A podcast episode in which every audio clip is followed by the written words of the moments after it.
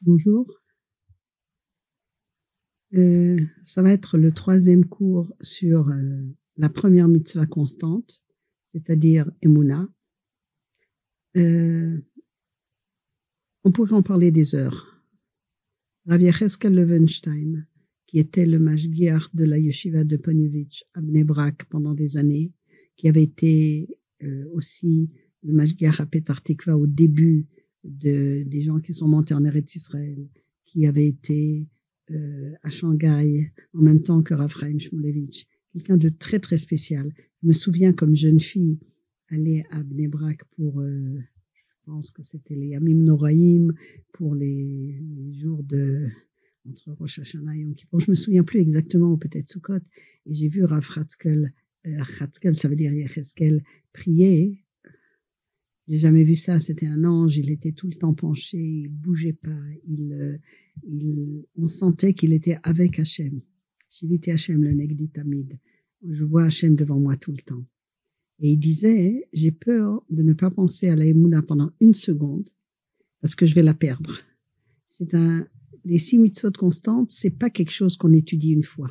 C'est pour ça que si dans six mois j'ai envie de redonner un cours sur les six mitzvot et que je parlerai d'autres choses, ça fait rien, ça vaut le coup de, de recommencer à écouter. Pourquoi? Parce que en réalité, ce qui est important, c'est de tout le temps de travailler. Je vous ai déjà dit que Emouna, ça vient du mot immunim, qui veut dire euh, exercice. Il faut l'exercer tout le temps. Alors on a parlé, on a beaucoup parlé, on pourrait parler bien plus. Je voudrais donner quelques idées qui sont dans les Sfarim de Moussar sur le sujet de, de Emouna au niveau pratique. Comment faire Encore une fois, l'idée principale sera de tout le temps y penser, de tout le temps lire des sujets là-dessus. Euh, dès que j'entends un cours sur Emouna, j'y vais parce que pas pour savoir si c'était un bon cours, un mauvais cours ou si j'ai appris quelque chose de nouveau, mais parce que c'est quelque chose qu'on doit exercer tout le temps.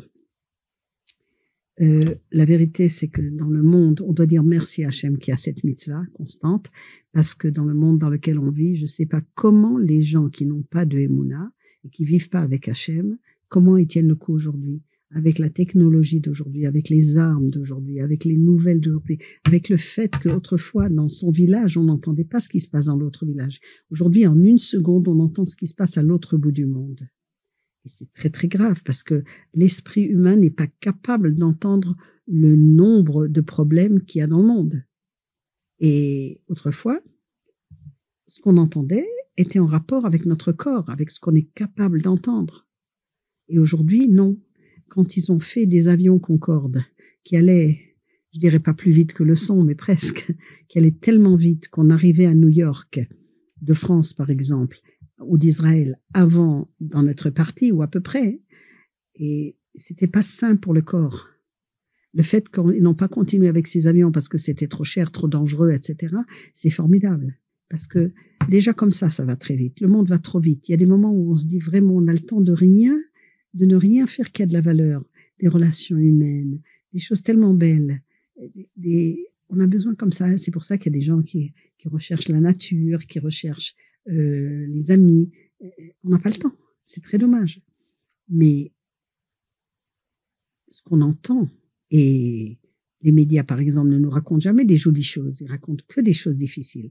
C'est difficile à supporter. La émouna, le fait qu'on vit avec Akadosh nous aide tellement à survivre que même l'olishma, ça vaut la peine.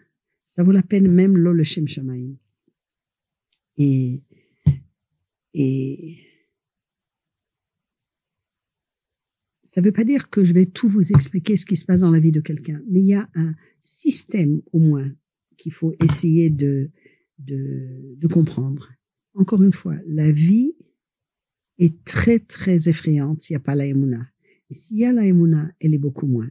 Et un petit enfant qui a du mal à s'endormir la nuit, vous vous asseyez à côté de lui, vous les femmes, vous dites la Kriyat avec lui, vous lui dites Hamapilal, après quoi il n'a plus le droit de parler et vous lui dites que dans cette fille-là, on parle d'Hachem, et Hachem, il nous garde, le gosse, il aura un meilleur sommeil, bien meilleur que tous les médicaments qu'on va lui donner. Ça, ça aide à vivre, ça aide à vivre. Et Il y a un machal du Chafetz qui est tellement joli de quelqu'un qui allait se plaindre au Chafetz et qui lui a dit j'ai un mal fou. Quelquefois pendant des semaines je suis pas à la maison parce que j'essaie de vendre des, choses de village en village. C'est il y a longtemps, c'est l'époque de Chafetz et quelquefois je reviens avec si peu d'argent, mais au moins quand je reviens, ça vaut tout parce que j'ai une femme aimante qui me prépare un repas chaud, qui écoute mes tsarotes et qui est là. Mais depuis qu'elle n'est plus là, depuis qu'elle est nifta, je sais même pas à quoi je reviens. Je sais même pas à quoi je reviens. Maintenant, toutes les tsarotes, toutes les difficultés pour survivre, c'est sans but, c'est sans rien. Je ne reviens pas à quelque chose de chaud, à un, nid chaud dans lequel je peux euh, me restaurer si vous voulez. Et le Rafetzrei m'a dit, on a une leçon tellement forte de ça. La leçon, c'est que il y a des fois où le monde est plein de difficultés, plein de yissourim, plein de souffrances, plein de nissionotes, plein de d'épreuves, de, toutes sortes de choses, plein de difficultés. Mais quand on a la quand on a la il faut trouver des outils pour l'avoir, des systèmes pour l'avoir, et qu'on comprend que chaque mesure de peine, chaque mesure de difficulté a une raison d'être et que bientôt on va retourner à la maison, c'est-à-dire soit après 120 ans, chez Akadosh Baruch dans le Olamaba, soit très bientôt à la fin des temps, et on y est, euh, ou presque, euh, baigné dans la, le, le avec Akadosh Baruch euh, tout devient viable, tout devient viable parce que on passe quelque chose de dur comme un accouchement, on passe quelque chose de dur pour avoir quelque chose de mieux après. Et c'est ça, c'est ça la pratique. La pratique, elle permet aussi la tsniout. La tsniout, c'est pas seulement les centimètres de la jupe. La tsniout, ça veut dire j'ai pas besoin de raconter toutes les bonnes choses que je fais, toutes les tzedakot que je donne. Quand il y a Emouna, ça veut dire qu'Hachem vit avec nous. Alors, on, on se sent bien, même si les autres gens ne savent pas ce qu'on a fait.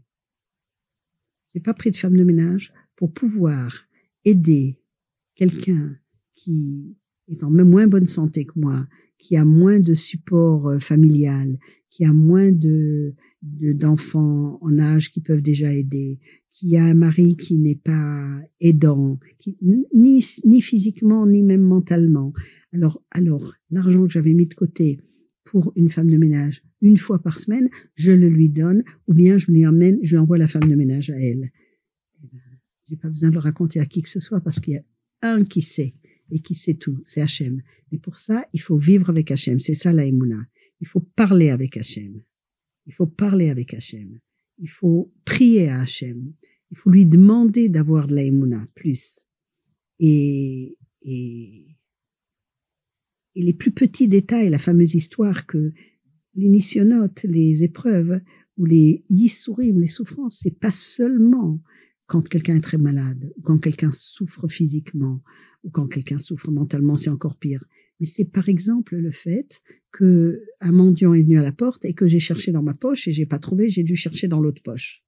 C'est pas c'est pas une souffrance ça, ça a duré une minute de plus, une demi minute de plus. Eh bien, Hazal disent que pour Hachem, cette différence, elle est marquée dans son ordinateur dans le ciel, et ça veut dire que la personne, elle a fait un plus grand effort. Tout est remarqué chez Hachem. C'est incroyable. C'est incroyable. D'accord? Premièrement, savoir qu'on peut toujours se tourner vers quelqu'un. On n'est jamais seul. Il y a Hachem. On n'est jamais seul. Et lui, il dort jamais. Il n'est loyanum veloishan shomer Israël. Il ne dort jamais. Et deuxièmement, Deuxièmement, euh, s'habituer à tout demander à Hachem, mais pas devant tout le monde parce qu'on va vous prendre pour un fou. Vous préparez des chalotes, Hachem fait que les chalotes, elles sortent bonnes. Euh, euh, chaque fois qu'on a besoin de quelque chose, demandez à Hachem. Je suis obligée d'aller dans un magasin pour essayer de trouver une robe parce que ma sœur se marie. Hachem, aide-moi que j'ai pas besoin d'aller dans dix magasins et que je trouve quelque chose pas trop cher et qui me va. Je vais pas demander à Hachem, trouve-moi une robe bleue avec des boutons rouges et avec ci, avec ça. Mais aide-moi, sois avec moi. Ça, c'est le côté pratique de la Et avec ça, je vous ai dit un, minimum sur qu'est-ce que c'est cette mitzvah qu'on doit avoir à tous les instants, qui est la mitzvah de l'Emouna. Ça veut pas dire que je dois parler Emouna toute la journée, penser Emouna, mais je dois agir de façon que je sente qu'il y a quelqu'un qui me regarde. Donc, je vais pas bluffer, je vais pas voler, même pas si personne ne me voit. je vais surtout sentir qu'il y a quelqu'un qui me donne la main tout le long du chemin. C'est une très très grande différence et ça permet de vivre dans ce monde de sauvage dans lequel nous vivons. À la prochaine.